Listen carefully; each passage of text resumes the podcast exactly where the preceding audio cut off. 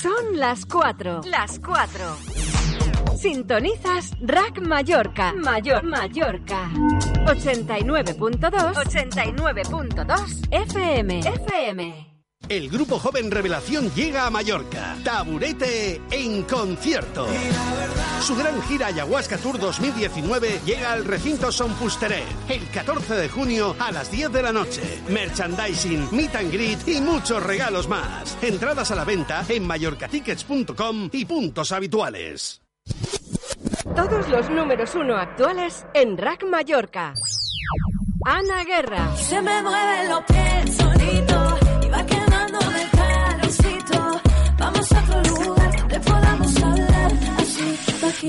Rack Mallorca. Morat. Si me preguntan por ti, oh, diré que es mentira que toda una vida he soñado contigo.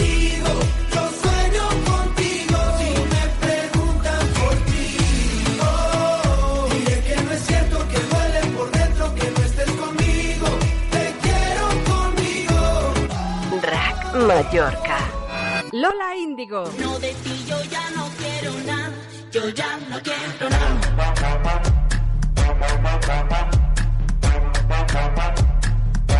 Yo ya no quiero nada. Rack Mallorca. Yo ya no quiero nada. Imagine Dragons.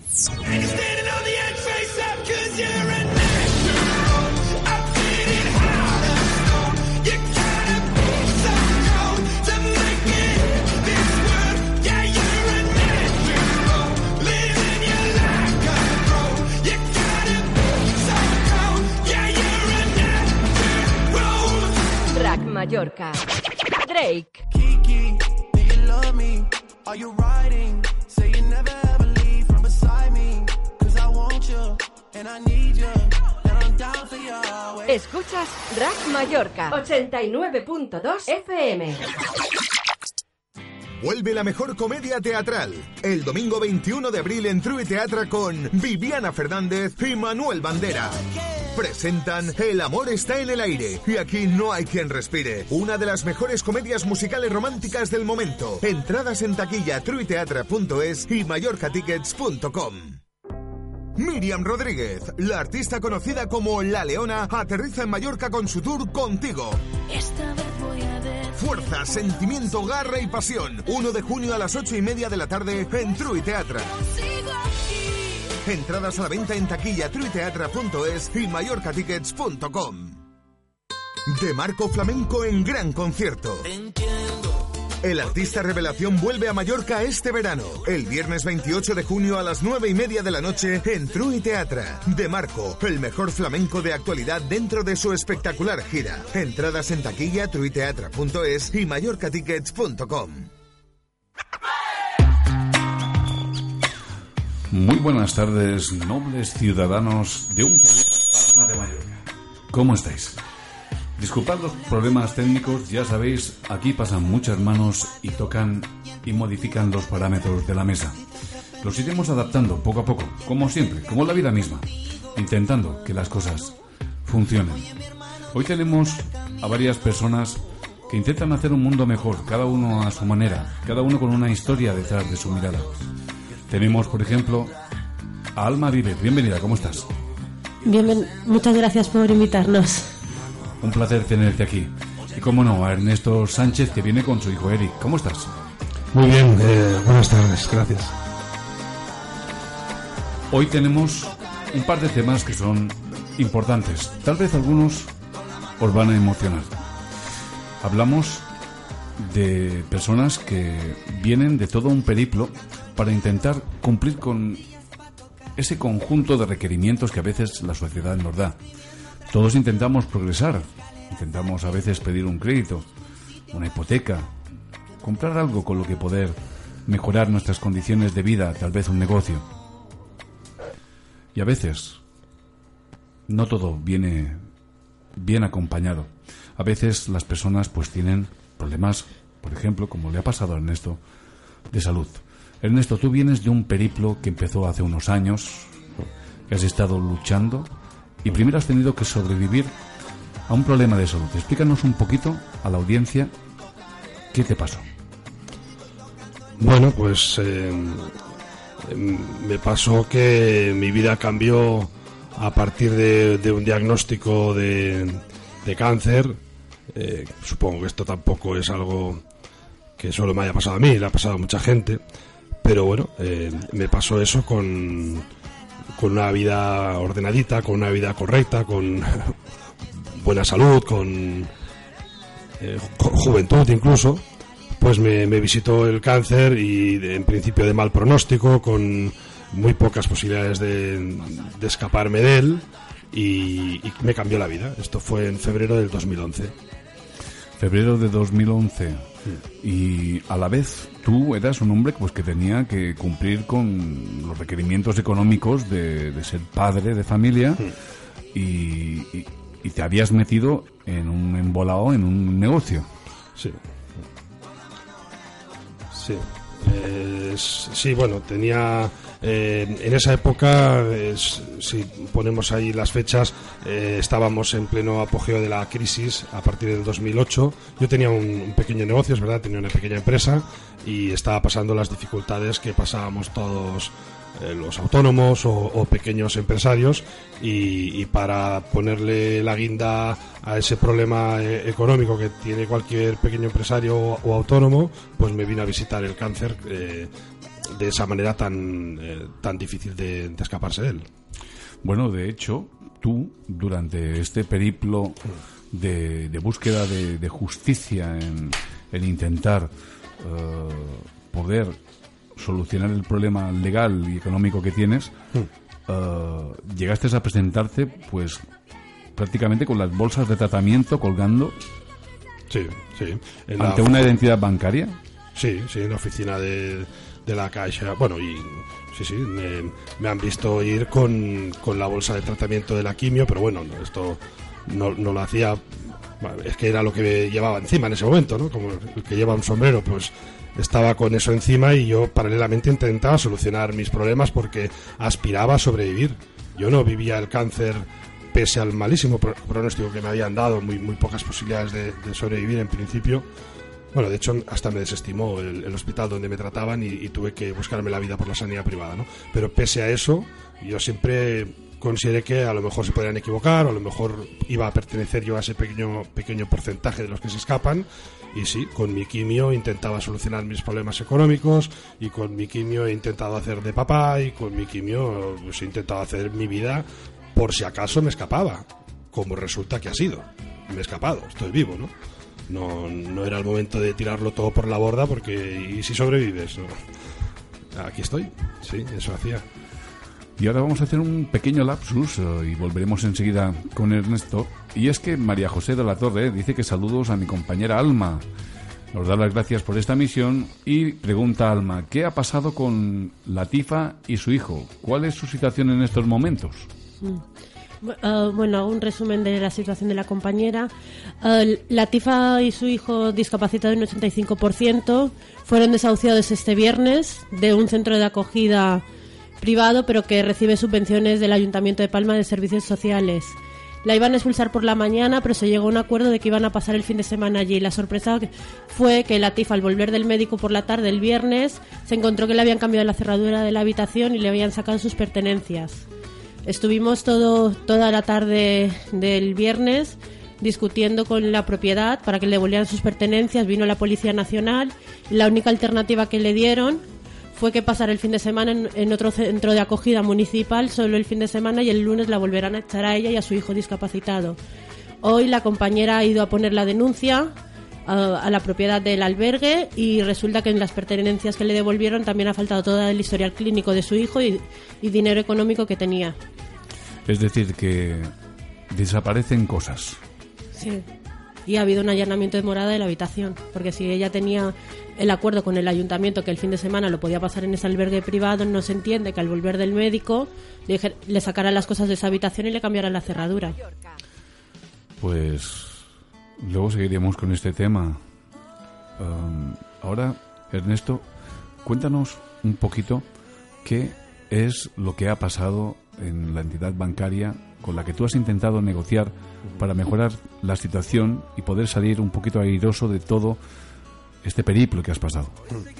Bueno, lo que pasa, para resumirlo, es que em, me encuentro con la posibilidad de poder vender eh, ese inmueble que está hipotecado por un valor superior a la deuda que tengo con, con el banco y, y la entidad financiera no, no me permite eh, acabar hacer esta operación que, que zanjaría mi total deuda con ellos y intereses y costas judiciales y todo no, no, no me permiten eh, finalizarlo porque al parecer lo que les interesa es el, el inmueble porque tiene un valor bastante superior a lo que yo les debo. Es decir, que la banca es negocio.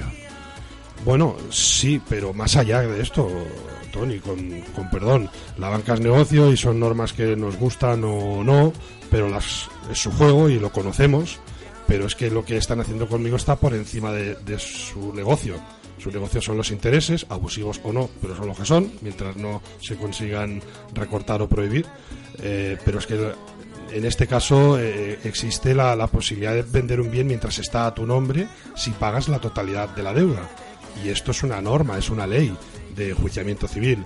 Y la Caixa está consiguiendo que esta norma, que es de su juego, pues no se cumpla. Yo puedo, tengo un comprador que, que paga la totalidad de la deuda y más, y ese más yo lo necesito para liquidar otras deudas que, que tengo. Y la Caixa no me permite hacer esta, esta operación, la quieren hacer ellos. Es más, han contactado directamente con, con mi cliente y le están ofreciendo el inmueble cuando aún está mi nombre. Casi se llamaría eso un alzamiento de bienes. A nivel de asesoramiento legal, ¿qué es lo que te han dicho? A nivel de asesoramiento legal me han dicho que el bien, mientras esté a mi nombre en el registro, el único que lo puede transmitir soy yo. Y existe esta ley de enjuiciamiento civil que además lo tipifica y lo, y lo explicita claramente.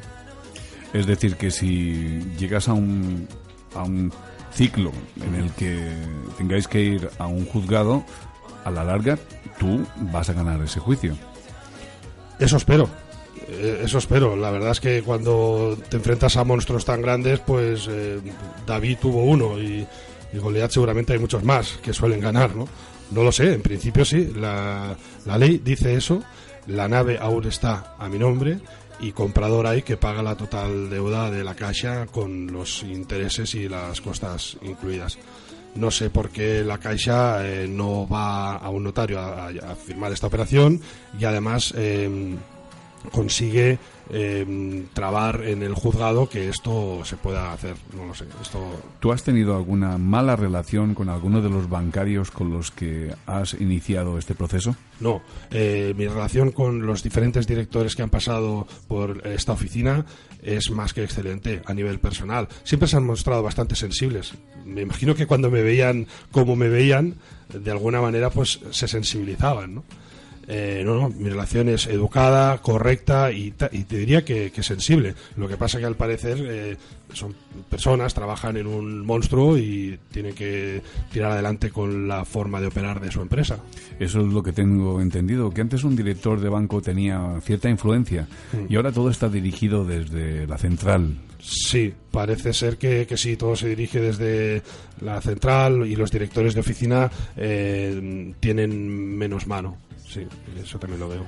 Yo tengo que decir que existe una buena y una mala banca. Existe una buena banca que, como bien sabéis, eh, subvenciona pues obras de arte, subvenciona servicios sociales.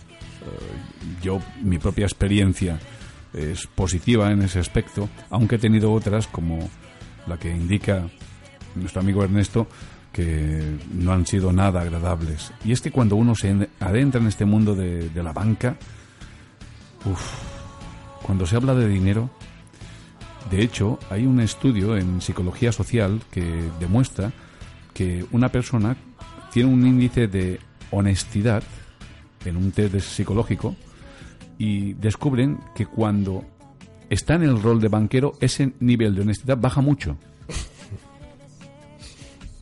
Es, es decir, el poder del rol, Ya. lo mismo que le pasa cuando a uno le ponen un uniforme, ¿no? Sí. Tú puedes ser una persona cariñosa, amorosa, y en el momento en que te ponen un uniforme te transformas. Y hay que ir con mucho cuidado a lo que uno se dedica y a lo que uno se pone encima. ¿Tú qué querrías explicar, tal vez anunciar a la audiencia para que te pudiéramos ayudar de alguna forma, Ernesto? Bueno, eh, para este caso en concreto, para ayudarme a mí, pues, eh, eh, pues me gustaría que cualquiera que considere que esto que estoy contando es justo y, quiera echar una mano, que le invito a que vaya, si es cliente de la Caixa, que vaya mañana a su oficina y pregunte, oiga, ayer escuché por la radio el señor Ernest Sánchez que le están haciendo esto, ¿es verdad o no es verdad? Para ver con qué cara le contestan. Yo pediría eso. Pero también tengo que decirte que después de sentarme aquí con vosotros, mi problema a mí me importa muchísimo y detrás mío está mi familia y mi hijo y, intentar recuperar eh, en la medida de lo posible mi estilo de vida, ¿no?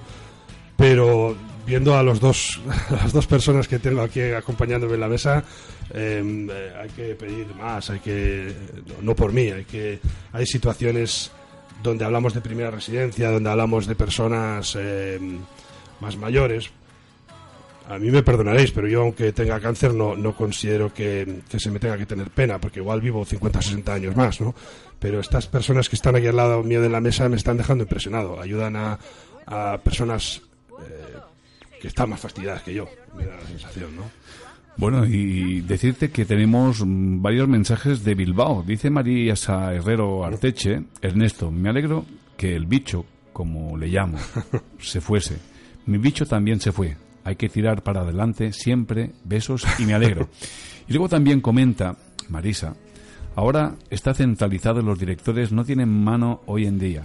Hasta los currículums son por internet. No son personales. Y es así. Y tenemos, mira, otro de, de Marisa que dice, Tony, el poder y amiguismos lo realizan alcaldes, bancarios, etcétera. Y luego María Antonia Vidal, hay roles extra, trabajo. Bueno, Em, sea como sea, sabemos que la mente humana es una construcción social y que hay un montón de variables y factores en nuestro entorno que nos influencian. Yo os diré una cosa, si queréis tener una mente positiva, una mente sana, rodearos de estímulos que fomenten e inciten eso, porque todo lo que lleva o conlleva dinero, amigos míos, atrae a muchas moscas, a muchísimas. Ya tenemos aquí a, a Juan Manuel Segura, bienvenido, ¿cómo estás?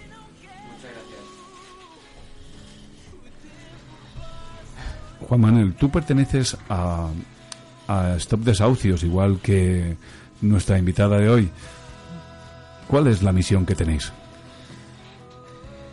Lo primero es que nosotros planteamos la defensa del derecho a la vivienda, no la defensa corporativa de tal o cual grupo de afectados o de tal o cual afectado frente a, en un caso concreto, ¿no? Sino que más allá del caso concreto que lo vamos a batallar, nunca vamos a subordinar la lucha por el derecho a la vivienda a un caso concreto. Eh, de, porque no, no podemos jugar eh, a ese juego en el que nos intentan meter continuamente, ¿no? Eh, de hecho, el movimiento en defensa del derecho a la vivienda partió siempre de luchar por lo imposible. Siempre nos decían que era imposible y hemos ido a, a base de, de mantener esa máxima y de no hacer caso a todas las veces que nos decían esto es imposible, hemos ido haciendo posible muchas de las cosas que nos decían que eran imposibles. Entonces, y ha sido gracias a eso, gracias a, uno, partir de la defensa del derecho a la vivienda como derecho. Dos, la confianza en la capacidad de lo- la gente trabajadora, las familias trabajadoras afectadas, de organizarse y luchar por sí mismas sin ninguna cortapisa, sin ninguna condición eh, predispuesta para limitarles en su lucha. Entonces, más allá de eso, todas nuestras actividades han estado centradas por esa guía.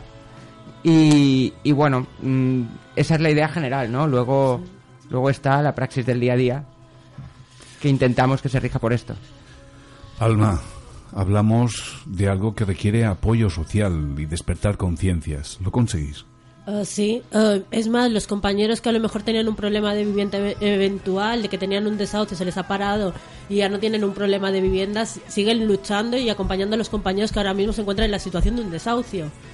Los compañeros que ya no tienen un problema habitacional siguen ahí y, acompañan a los compañeros afectados actualmente, van a los desahucios de los otros compañeros. Y eso es la cuestión de hacer red, porque estos desahucios mm, no está, mm, la administración no nos ayuda. Es más, en algunos casos de los compañeros nos, nos interpone para defender el derecho suyo de la vivienda. La oficina antidesahucios en muchos casos se ha negado a atender compañeros que nos han llegado a nosotros diciendo no, es que la oficina antidesahucios ni me han querido atender ni en la puerta. Y nosotros tenemos que acompañar a los compañeros a la oficina antidesahucios para que por lo menos reciba, la administración les atienda. Después, el alcalde Noguera lleva más de dos años sin atendernos. Le hemos pedido varias reuniones por varios temas, ni, ni eso. Servicios sociales, ya le digo, cuando hay, hay problemas de desahucios, porque nosotros consideramos desahucio las expulsiones en los centros de acogida, tampoco nos ha querido dar razón. Y en igualdad lo mismo pasa con las víctimas de violencia de género que nos encontramos en la calle una vez que nos expulsan de los centros de acogida tampoco nos ha querido atender. Y el IBEDONA también hace caso omiso de las mismas víctimas de violencia de género que denuncian su situación en los centros de acogida. Por eso, si entre nosotras, las familias trabajadoras, no nos apoyamos, nos quedaríamos solas. Y hablando de apoyos, ahora estamos en época de elecciones. Joan, eh, Joan Manuel, ¿alguien nos ha apoyado firmemente? ¿Alguien del espectro que se presenta en las elecciones? Em, sí, podríamos destacar eh, la participación de militantes de tal o cual partido que normalmente son partidos sin representación o son militantes que en su organización representan a una minoría eh, activa, consciente y que sí han estado apoyándonos en las movilizaciones. Eh, sin embargo, no queremos destacar eh, ningún nombre por el hecho de que ni voluntaria ni involuntariamente eh, sea o parezca que nuestro movimiento está instrumentalizado. Por tanto, de toda de, actual, los actuales gobiernos, en su mayoría gobiernos de izquierdas, en, la ayun- en los ayuntamientos principales, en el gobierno eh, y en el Conseil, nos encontramos realmente eh, un despotismo impropio en que la, la inmensa mayoría de sus votantes, la inmensa mayoría de, incluso de sus eh, afiliados y simpatizantes no se lo pueden ni imaginar. La actitud que tienen los dirigentes de estas organizaciones, representantes institucionales que cobran de todos nosotros hacia eh, la consecuente lucha de, lo- de las compañeras y de los compañeros. Ernesto, tú, como ciudadano, ¿todavía has oído hablar de Stop Desahucios? Sí, claro, sí, sí. ¿Y, y cómo, qué impresión te da todo esto? Impresión, pues eh, es que es absolutamente necesario. Bueno, ojalá no tuviéramos que no tuviera que existir, ojalá se encargara la administración pública eh, de, de- de- de garantizar los derechos eh, mínimos que dice la, la Constitución en cuanto a vivienda, por ejemplo, ¿no? Y ojalá hubiera un poco de ética y moral en la forma de actuar de los que tienen la, la posibilidad de, de actuar de esta manera. Pero no la hay y, y evidentemente pues me parece necesario y me parece admirable que, que exista esto. Tenemos a María Antonia Vidal que dice, nunca olvides que todos podemos caer en la nada. Sí. También nos comenta, siempre hay recursos y hay que dar difusión. Valorar la labor del voluntariado, gente sin recursos que da su ayuda. Y es que hay que unirnos. Las personas que padecemos este cambio de paradigma o las consecuencias del antiguo paradigma neoliberal que ha tenido unas consecuencias trágicas. Prácticamente nos hemos cargado la ecología del planeta y también nos estamos cargando la ecología social. Hay muchas personas que lo han perdido absolutamente todo. Yo, mi profesión, que es atender a las personas que están en situación de exclusión social y pobreza severa, pues, ¿qué os voy a contar? Para mí, hoy aquí en la radio, en esta emisora, hay tres héroes. Y el mundo necesita personas como vosotros. Alma, hablábamos de un caso antes. Vamos a profundizar un poquito más en él. Sí. Era el caso de Latifa y su hijo Islam. Eh, hace más o menos dos años sufrieron un incendio en su vivienda. Tuvieron que ir al centro de acogida de familias, el San Familias, a raíz de ese incendio. Después de presiones de que la querían expulsar, se consiguió que el ayuntamiento le iba a tramitar un, un alquiler social de las viviendas del patronato municipal. El tema es de que en ese contrato le exigían una fianza súper alta, también unas cláusulas sociales abusivas. Eh, al considerar que ella no podía asumir el tema de la fianza, se le rebajó algo, pero no era casi insuficiente y el tema de las cláusulas sociales no se movía, servicios sociales. Entonces la TIFA decidió rechazar ese contrato abusivo, no la vivienda, sino solo el contrato, y se tuvo que ir a un, a un alquiler de mercado libre de 850 euros aproximadamente, cosa que ella con su pe- la pensión que cobraba y la de su hijo les fue insuficiente para hacer el frente el pago y en diciembre del año pasado sufrieron un desahucio vi- violento en calle Temple número 8. Eh, a raíz de ese desahucio, Servicios Sociales la derivó a un hostal privado mm, del Secal de la Real, BHG, eh, de- desde el pasado hasta el pasado lunes eh, servicios sociales dijo que le pagaría. A raíz de que salió en los medios de comunicación le dijeron que se podía quedar hasta el viernes que iban a tener una reunión el martes siguiente para explicarle a ver qué podían hacer con ella en esa reunión dijeron que era una decisión política si se quedaba o no en el centro y la alternativa habitacional que le daban no era un- no era una decisión de técnicos sino una decisión política y que le iban a llamar el jueves la sorpresa fue que el miércoles la llamaron le dijeron que sí o sí el viernes iba a ir, que no había nada que hacer por ella, ni su hijo discapacitado el 85%. Que si se ven en, nuestras, en nuestra página de Facebook, en estos Desnonames Mallorca, verán que el hijo casi casi es un 100% de discapacidad. Eh, el tema es que compañeros nos movilizamos el viernes por la mañana y a raíz de negociaciones tanto con la propiedad del hostal y la Policía Nacional se acordó mediante servicios sociales que la TIFA se iba a quedar mm, por un tiempo indeterminado que ya se lo iban a decir. Pues ella, como tenía que acompañar a su hijo Islam al médico, de- decidió abandonar el hostal para ir al médico y al regresar del médico a las cuatro y media o cinco menos algo, cuando va a subir a la habitación se da cuenta que le han cambiado la llave, baja abajo y le dicen que no está ni la- que le han cambiado la llave y que no están sus pertenencias y que se tiene que ir de allí. Comenzó a llover, lloviendo lo la echaron con el hijo discapacitado, nos llamó enseguida, los compañeros movilizamos a los que pudimos, fuimos para allá, una veintena de compañeros, y, la, y no le querían dar ni sus pertenencias ni decir dónde estaba, y la única alternativa que le daba el hostal era echarla a la calle con el hijo. Tuvimos que llamar a la Policía Nacional, que nos costó que viniese, porque se negaban a decir que viniese, que no querían venir, que en todo caso ella y su hijo discapacitado, lloviendo, se fueran a servicios sociales. Al- a raíz de estar allí más de una hora y pico conseguimos que viniera la Policía Nacional y negociando con la propiedad, que tampoco le quería dar la medicación del niño porque la tenían, vete a saber dónde, porque no estaban en las instalaciones, se le devolvieron las cosas en el coche de la propietaria del hostal y la derivaron a otro centro de acogida municipal donde también del que fue expulsada ella, por no aceptar las cláusulas abusivas de aquel contrato social. Y, ah, y- y revisando sus pertenencias, ella ha descubierto que le falta todo el historial clínico de su hijo y dinero que había en las pertenencias. Por eso y una compañera de estos desahucios le, hemos acompañado a poner la denuncia, cosa que el funcionario del juzgado de guardias se, se estaba negando a cogerle la denuncia diciendo que si no tenía un acuerdo verbal y no, y no tenía pruebas de lo que le había pasado del allanamiento de morada, que no se podía poner la denuncia, que la archivase, que le iban a archivar igualmente. La TIFA le ha dicho que la quería poner y que por favor le aceptase la denuncia. Y, después de tres horas ahí negociando con el juzgado de guardia se ha podido poner la, la denuncia. Si quieres añadir algo, Juan, que se me haya olvidado porque tú estabas en la negociación de la mañana. No, sí, añadir que eh, incluso yo he conectado por teléfono con las compañeras y he conseguido hablar con el funcionario. El funcionario tenía una actitud adversa de partida. Prácticamente no dejaba ni terminar la frase cuando te dirigías a él. Em, se ha negado a anotar el número de agente que ha estado por la mañana en la mediación, en el acuerdo y que tiene que haber hecho un atestado al cual referirse en la denuncia. Algo absolutamente básico. Cuando pones una denuncia y un atestado no te lo dan, pero te puedes referir al Policía Nacional que ha hecho el atestado tal día, tal hora y adjuntarlo a la denuncia. Y lo mismo por la tarde. Le- le- la compañera les intentaba dar el, el número de agente del policía que vino por la tarde, no del jefe del operativo primero, sino del segundo, el que se puso más bravo. Y nada, se negaron en, en rotundo a tomar ni siquiera ese dato que facilita la labor de investigación que tienen que hacer en cualquier denuncia. Y que es la constatación de una prueba comprometida por la administración. O sea, por, por el propio policía, que es su deber hacer ese atestado y es el juzgado el obligado de pedírselo, que nosotros no podemos acceder a ese atestado. eh, en fin de semana seguro que no.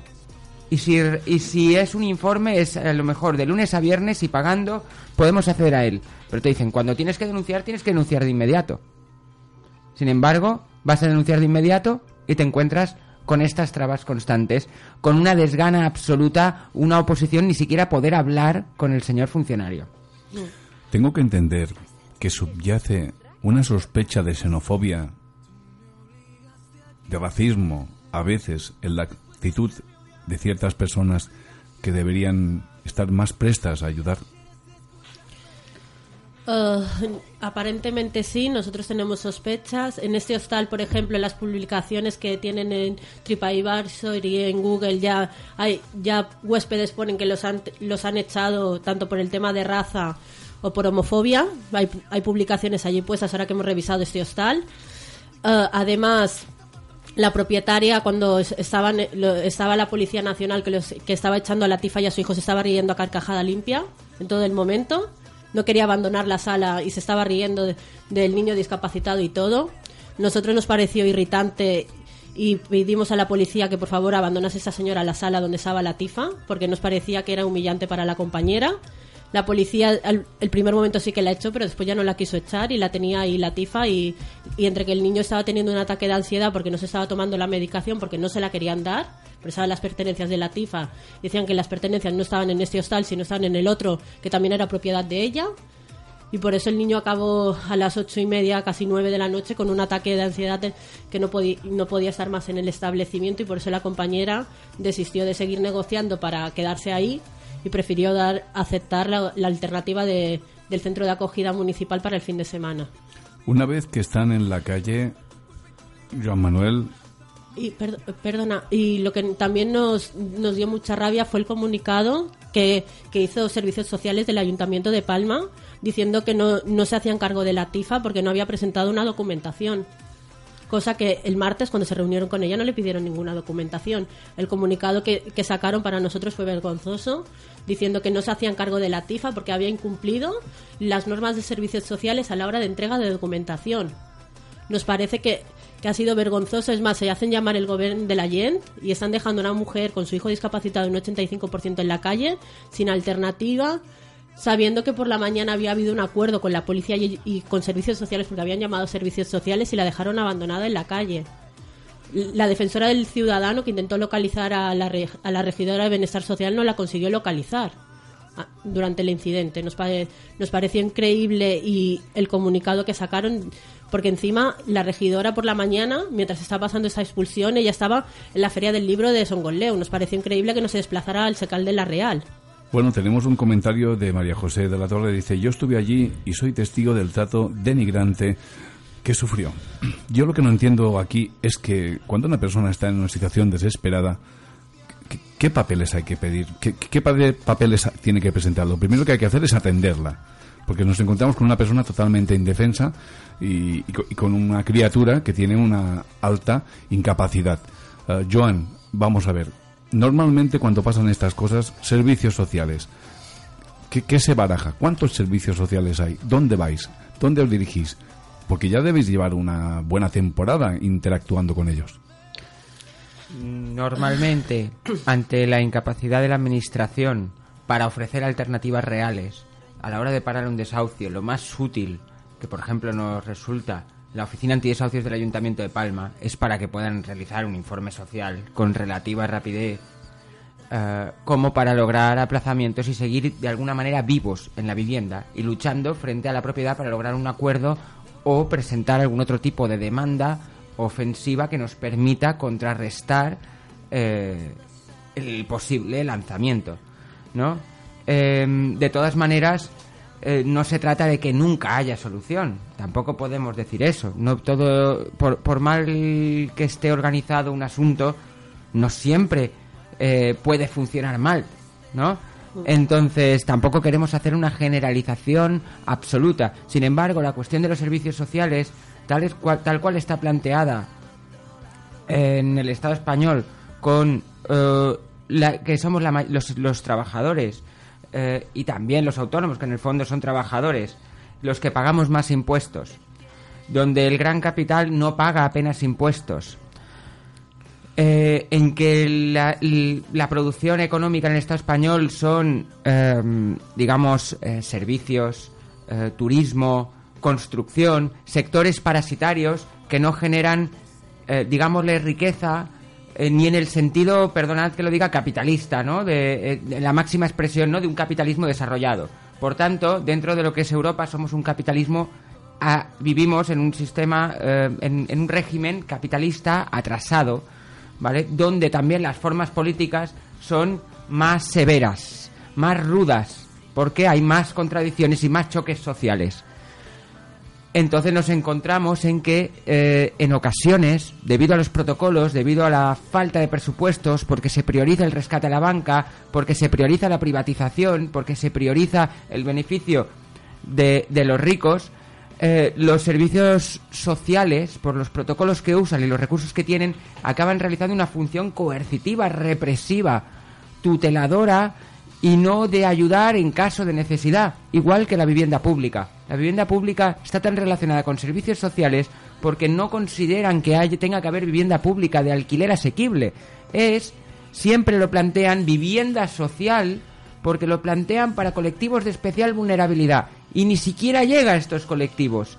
No, es, no hay que estar jodido para acceder a una vivienda, perdonad la palabra, para acceder a una vivienda eh, de alquiler de alquiler social de la administración. Hay que estar por los suelos y más abajo para poder acceder y a veces ni eso. Nos gustaría a lo mejor ilustrar la situación de nuestros compañeros de Marrachí que tienen fecha de lanzamiento para mañana, un caso absolutamente escandaloso que Eva acaba de salir de radioterapia este viernes, si no voy mal, o como tarde el sábado, y ahora tiene que estar en aislamiento en casa un mínimo de siete días por el tratamiento de yodo en medicina nuclear, radioterapia, y se enfrenta a un lanzamiento el lunes a las 12, mañana a las 12, cua- con la Guardia Civil ya preparada, que ha puesto postes para que no aparque ningún coche, para preparar un dispositivo adrede antes del lanzamiento e impedir la legítima protesta que hemos convocado y comunicado a delegación del gobierno. eh, y un desahucio que va a ser bastante, bueno, difícil de parar. O sea, vamos a tener que echar todas las fuerzas para parar este sexto intento de lanzamiento. Bueno, nos gustaría explicar este caso específicamente, como nos gustaría explicar el caso de la familia Santiago Moreno de Yucmayor, ¿no? Entonces yo no sé si ahora es en esta pregunta que lo tenemos que explicar, porque cada caso requiere por lo menos de tres minutitos de resumen y los oyentes se van a dar caso, se van a, se van a hacer a la idea de lo escandalosos que son y de que ahora mismo tan solo la movilización puede poner orden en este descalabro, atropello. Vamos, a hablar caso por caso. Tenemos tiempo, tenemos una hora y media todavía por delante, con una pequeña pausa de publicidad y un poquito de música, pero lo trataremos todo, por lo menos lo intentaremos. Tenemos varios comentarios, dice Paco Oliver, yo he tratado con asistentes sociales y no sé muy bien qué hacen. Carolsen dice y propone tal vez un recurso de amparo. Paco Oliver contesta, yo lo dudo. Paco Oliver dice, en mi caso nos entretuvieron durante años hasta que mi padre, con 80 años, se derrumbó de cuidar a mi madre. Y es que todo aquello que llega tarde, todo aquello que no se adapta a la realidad humana, sabiendo que nos gastamos, por ejemplo, un millón de euros en cartelitos en catalán, tal vez deberíamos tener prioridades, hablar en esperanto y cuidar más a los demás. Sigamos, sigamos al mal. Siguiente caso. Ah, bueno, el, caso de, los compañeros de Marrachí, de Ramón y Eva, mañana se enfrentan a su sexto intento de desahucio. El quinto intento de desahucio lo paramos hace 15 días aproximadamente. Fue que el abogado de, de los compañeros les avisó con una hora de diferencia. Les llamó a las, a las 11 menos 20 y les dijo que a las 12 tendrían un desahucio. Movilizamos a los compañeros lo más rápido que pudimos. Únicamente a tiempo, 15 minutos antes llegamos dos compañeras. Uh, fuimos a tocar la puerta de los compañeros para que pusieran muebles y no abriesen la puerta. Nos giramos y ya teníamos la comisión de- judicial detrás. Mm, No, no abrieron la puerta y nosotros nos negamos, nosotras dos nos negamos a quitarnos de la puerta. Entonces llamaron a la Guardia Civil. Nos vinieron una treintena de agentes de la Guardia Civil, nos rodearon a las dos compañeras, nos tomaron los datos y a raíz de, la, una hora y media de negociando para que no les hicieran el desahucio, ya que Eva estaba a punto de recibir la radioterapia y no tenía alternativa habitacional y había dos menores en el domicilio que por favor no hicieran el desahucio, conseguimos que nos dieran el aplazamiento hasta, este lunes. El, tema fue de que la Guardia Civil ya nos dijo que si no, que si íbamos a estar allí ya iban a, hacer un cordón policial para intentar evitar el desahucio. Yo les dije claramente que como los compañeros no tenían alternativa habitacional, que estos desahucios íbamos a estar ahí para, para parar ese desahucio y, exigíamos a la entidad bancaria Cajamar, porque justamente el desahucio lo intenta hacer Cajamar, que tiene beneficios, eh, que, que negociara con ellos un alquiler social real, porque supuestamente Cajamar les otorgó un alquiler social de 550 euros. Cuando los dos compañeros es- están de, de baja, de baja médica, Ramón, por ejemplo, trabajaba en el ayuntamiento de Barrendero, tuvo un accidente laboral en el ayuntamiento que la mutua no se lo ha querido reconocer como accidente laboral y lo sigue batallando y ahora mismo no se, encuent- se encuentra sin ingresos, igual que Eva, que también ha tenido que recurrir el tema de la, de la discapacidad y está también pendiente de, de la otorgación de la pensión, se encuentran en esa situación los dos compañeros. Eva, el viernes pasado, como ha comentado Juan, ha salido de radioterapia y tiene que estar una semana en aislamiento. Hemos presentado los documentos en el juzgado, no hemos obtenido respuesta. Hemos presentado la documentación ante la ONU, pero por falta de tiempo nos han dicho que en todo caso paremos el desahucio del lunes y volverán a mirar si, si se puede parar el desahucio con, eh, con el Real Decreto de la ONU y estamos y estamos pendientes de- del lunes que todos los compañeros que podamos y toda la gente que pueda esté en Camires acaban a 79 de Marrachí para parar el desahucio. La entidad bancaria de Cajamar que pretende ejecutar el desahucio está al lado de, esta- de este domicilio. Tenemos intención de ir a protestar ahí, sea cual sea el desenlace del desahucio. Y si quieres añadir algo más, Juan. Sí. em, bueno, la situación de la familia es de vulnerabilidad absoluta, pero son unos valientes, no son unos pobrecitos, son unos valientes con lo que hay que tener. Eva tiene un 38% de discapacidad reconocida, pero está en una situación clínica delicada. Le estirparon el tiroides y cuando tenga la revisión, si se hacen las cosas mínimamente bien, quedará negro sobre blanco que no es así, que es mayor esa discapacidad. Ramón tiene denunciada eh, la incapacidad eh, laboral que la mutua no le reconoció en su momento, pero claro, los desahucios eh, express de alquiler por falta de pago son rapidísimos y las medidas para eh, denunciar a la administración cuando esta falla son lentísimas y tiene el juicio en octubre de 2019. Claro, plantea la denuncia hace tiempo. Em, el otro hijo, pues ha hecho un, curso, de- tiene 18 años, ha hecho un curso de FP Dual, se está intentando insertar laboralmente, pero de momento no lo ha logrado. Eh, la, la otra hija trabaja a media jornada, cobra una media de 450 euros y tiene otra hija que es la nieta de la familia con 11 años y sus escasos recursos van a su unidad familiar. Y luego Eva y Ramón tienen otro hijo de 10 años, 10 o 11 años, algo así. Los menores son de 10 y 11 años respectivamente. Y son 6 en casa, eh, en, con una ayuda por parte de los servicios sociales mínima, sin alternativa habitacional por parte del ayuntamiento ni por parte del IBABI. Presentadas todas las ayudas, han pedido la resoga 10 meses esperando la resoga. Y para colmo, el ayuntamiento de Marrachí tiene vivienda pública de alquiler vacía eh, a escasos 500-600 metros de donde viven eh, Eva y Ramón ahora mismo.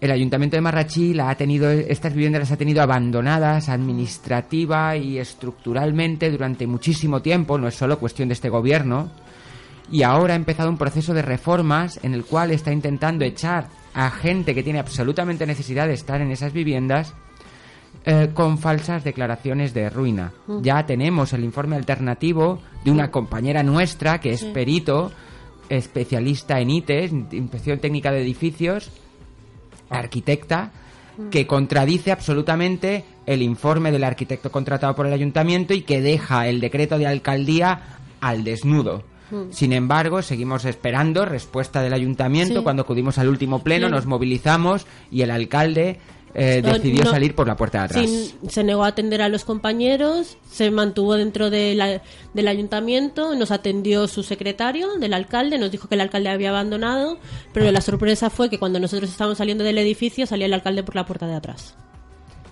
Y, y en este momento hay viviendas vacías, las estaban reformando de mala manera, intentando desociar de mala manera, pero las estaban reformando hasta el día posterior al pleno municipal y el día posterior, el viernes, fue el último día que acudieron los obreros. Ahora han parado la reforma, Mm. eh, parece que ha cesado el acoso desahuciador hacia nuestra compañera Ángeles, que está en esas viviendas, pero no hay ninguna vía de comunicación por parte del ayuntamiento. Les hemos hecho llegar el informe y de momento siguen mudos. Siguen mudos ante el informe desgarrador que les deja desnudos en el tema urbanístico y esa falsa declaración de ruina. Eh, sí, están desnudos en el caso de Eva y Ramón.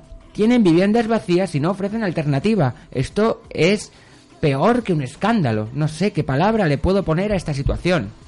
Tenemos a Antonio Dengra que nos dice, supuestamente según el principio de jerarquía normativa, ninguna ley o reglamento puede ser contrario a Constitución.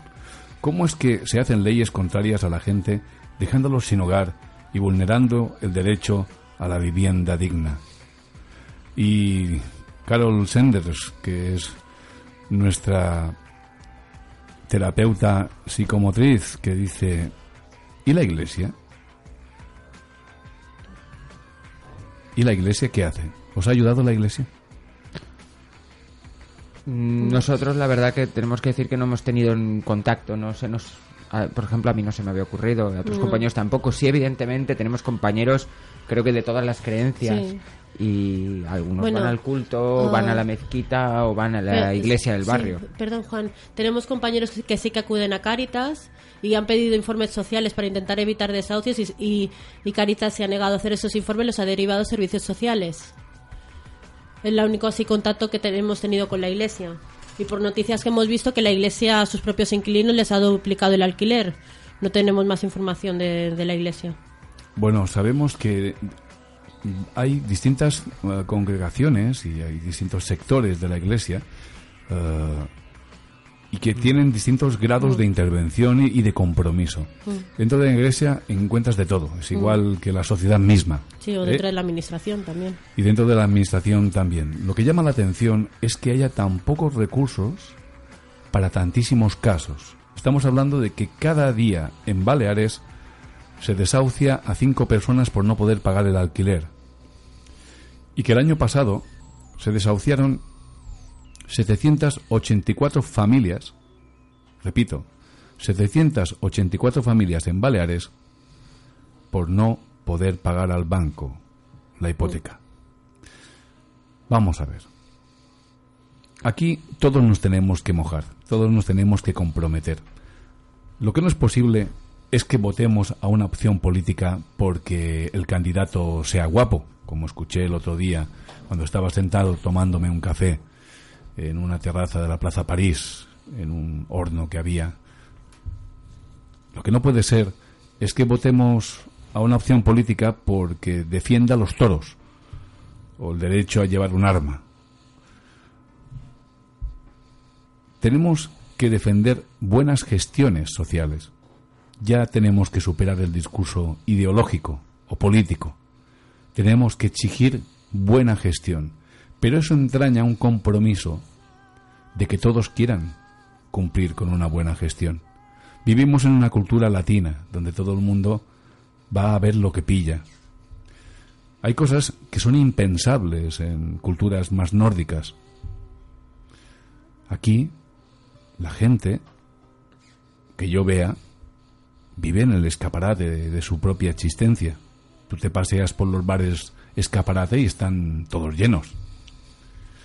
A esas personas, cuando tú hablas con ellas, la mayoría de ellas no les importa que haya personas en situación de exclusión social. La mayoría de ellas. De hecho, hablan más sobre el Barça o el Real Madrid que sobre las personas o los animales o la propia denostada naturaleza. Y digo yo, ¿cómo vamos a despertar esto? Ernesto, tú que eres un hombre que tiene valores cristianos, ¿cómo despertamos esto? ¿Cómo despertar esto? Pues evidentemente no va a ser fácil porque eh, acabas de hablar de una sociedad enferma, eh, de una... Hablabas de esta manera latina, mediterránea o, como, como la queramos llamar, estos valores eh, materiales, esta manera de, de existir sin, sin mirar por los demás. cómo de- cada cual desde su pequeña parcela, cada cual desde su pequeña parcela. Y desde la perspectiva que me preguntas, desde una perspectiva de eh, participación o de pertenencia a, algún tipo de, culto, pues eh, pues no es malo, no es malo en ese aspecto, ya sea uno de, de una creencia o de otra, me parece que, mm, que en las mezquitas, que en las iglesias, eh, en principio no se, no se enseña nada malo y tener las costumbres de, de moverse por ahí, no vas a escuchar que te recomienden hacer el mal a nadie, ¿no? Quizá mm, eh, tener más, eh, participar más en, la fe de cada uno, pues puede ser bueno, pero insisto, eh, cada cual en su pequeño mundo, en su familia, en sus amigos, intentar actuar de, de una manera moral y ética. Alma, ¿qué voz tenéis? ¿Vosotros os extendéis por las redes? ¿Vais a, tele- televisión? ¿Vais a la radio? ¿O- ¿Os habéis presentado y hablado con el alcalde directamente? ¿Con el presidente del Consejo? ¿Qué pasos habéis dado? Um, hemos, hemos pedido reuniones en el Ayuntamiento de Palma con el concejal de Igualdad, con, el- con, la, con, con la, con la concejala de Bienestar Social, también con el alcalde. Hemos recibido silencio administrativo, ya que las solicitudes tienen más de dos años, las que hemos ido poniendo. No nos han querido atender. En actos públicos nos dicen, sí, sí, sí, os atenderemos, nos reuniremos con vosotros, pero a la hora de la verdad nada, papel mojado. Después, eh, en, el, en, el Gobierno Balear pedimos, pedimos reunión con el Ibedona, que sí que nos cedió, nos, nos atendió. Lo que, lo que nos decía que los protocolos que estaban públicos para en el tema de la vivienda, convenio con el Ibedona y el IBABI, que lo podíamos localizar falso, no están públicos, no hay transparencia en proce- protocolos. Después hemos pedido reunión con Fina Santiago por temas sociales y de, y de desahucios y tampoco hemos- también nos hemos encontrado con silencio administrativo. Después también pedimos una reunión con Francina Armengol y tam- también ha sido silencio administrativo. Por el tema de hipoteca nos pedimos reunión con todos los partidos. Nos han atendido todos los de la oposición menos los del gobierno. Y nos encontramos, ya te digo, que la administración no es que dé la espalda a estos desahucios, se las da a las familias que van a sufrir desahucios. Porque a que a nosotros no nos reciban a Juan o a mí como portavoces, vale, pero es que íbamos con afectados directos. En el ayuntamiento de Yumayor, que también lo gobierna un- un una coalición de izquierdas, el alcalde del PSOE, Gori Estarellas, echó del pleno a una familia que la van a desahuciar con, de- con, seis, con seis personas discapacitadas que van en silla de ruedas y le dio igual y dijo que los echaba porque el ayuntamiento era de él. Nosotros nos encontramos en esta situación que con la administración, que en teoría la gente de sus- de su- del ayuntamiento que tiene derecho a que el alcalde le reciba se encuentra en una, una puerta ahí cerrada. Y en ocasiones como en el de en el, en el de Yumayor es que echó a la familia afectada del desahucio a la a- la calle. Y en, y en Marrachí lo que acabamos de decir el alcalde sale por la puerta de atrás para no recibir a la gente. Y después en Palma hay otra cosa que es peor, dan información de casos todo al revés y tergiversados, como el desahucio de Cancapos que se sufrió que se sufrió violentamente, salió Hila diciendo que la familia no había pedido ayuda a la oficina antidesahucios. Y la misma compañera María José Ordóñez tuvo que ir al pleno de Palma a decir sí que pedí ayuda y únicamente me dice, se me dio una- un listado de trasteros. Nos encontramos ante eso, el- la poca opacidad de la administración, las mentiras que te dicen y, y que el propio afectado no se puede defender ante esas mentiras que dice la administración. Joan, ¿cómo, ¿cómo se denuncia todo esto? Va- vamos a ver, eh, es que lo que yo estoy oyendo es una desidia, es una falta de tacto humano, incluso mala educación y eh, hacer eh, omiso el, el auxilio a personas que están en una situación trágica. ¿Cómo se denuncia esto? Pues aquello que sucede sin una movilización social queda absolutamente enterrado en el olvido. Tan solo la movilización está logrando que algunas de estas cuestiones salgan a, la palestra. Y aún así, en los medios de comunicación nos encontramos problemas y pegas para que determinadas cuestiones su- surjan. O incluso algún programa que para temas que son generales y que nosotros los tratamos en el terreno de aquí de Mallorca, eh, que somos la organización principal, la hegemónica, la que más casos llegan con diferencia abismal.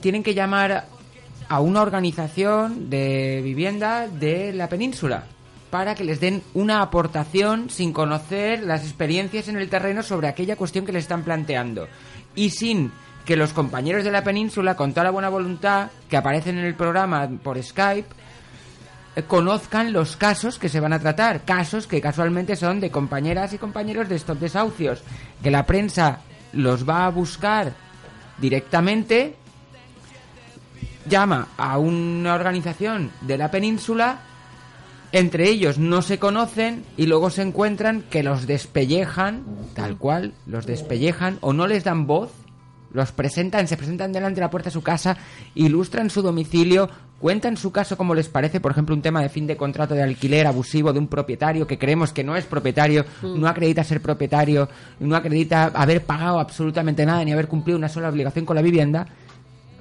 Y ese canal de televisión Público. habien- público, habiendo conocido el caso un año antes, el mismo día que finalizaba el contrato, y que le exigíamos a la propiedad que cumpliera con todas sus obligaciones y que acreditara ser realmente propiedad, pues un año después se planta, casi un año después se plantan en la puerta de su casa, no les dan voz y les pintan de ocupas. Y que, bueno, ellos ponían excusas porque los ocupas siempre ponen excusas. Una criminalización, un engaño absoluto eh, en un programa en que luego en la mesa evidentemente los despellejaron. En la mesa de comentaristas. Los despellejaron. Luego nos encontramos la situación de que hay, por ejemplo, un periodista, un medio de comunicación que nos dice honestamente que a él le pagan por el desahucio. eh, que pues la noticia que puede sacar es el desahucio ejecutado. Que el desahucio paralizado No es eh, noticia. no es noticia. A no Pa- ser- en lo- en los criterios que le imponen, Sí. eh, salvo que lo paralicemos con mucho ruido Y que haya cargas que policiales. haya cargas policiales. Entonces, hay una intencionalidad de la línea editorial, en ese caso del canal privado, Hmm. bastante coincidente con el público, de destacar y presentar la información, bueno, omitir muchas informaciones y destacar y presentar la información de una manera en que se genere miedo, eh, se genere un sentimiento de indefensión, eh, cuando en realidad, evidentemente, lo que necesitamos, y los canales no van a transmitir, es que basta de...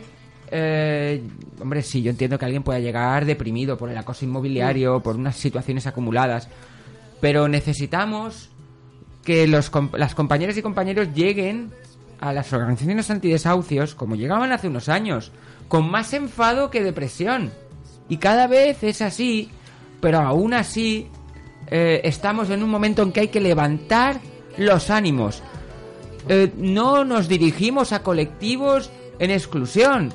Los colectivos que la administración cataloga en exclusión son unos compañeros más de la organización. Somos toda una piña de un problema que afecta sobre todo a las familias trabajadoras y que puede dejar no solo a alguien... Mirad, mirad, se puede quedar en la calle en poco tiempo o en incluso medio año, un año, alguien que tenga una vivienda en propiedad, que no tenga una sola deuda, en medio año, un año, en la situación actual se puede quedar en la calle.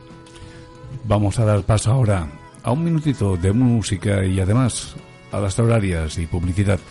Pero volveremos. Recordad, estamos hablando de algo muy importante, de justicia social. En breve estaremos aquí de nuevo.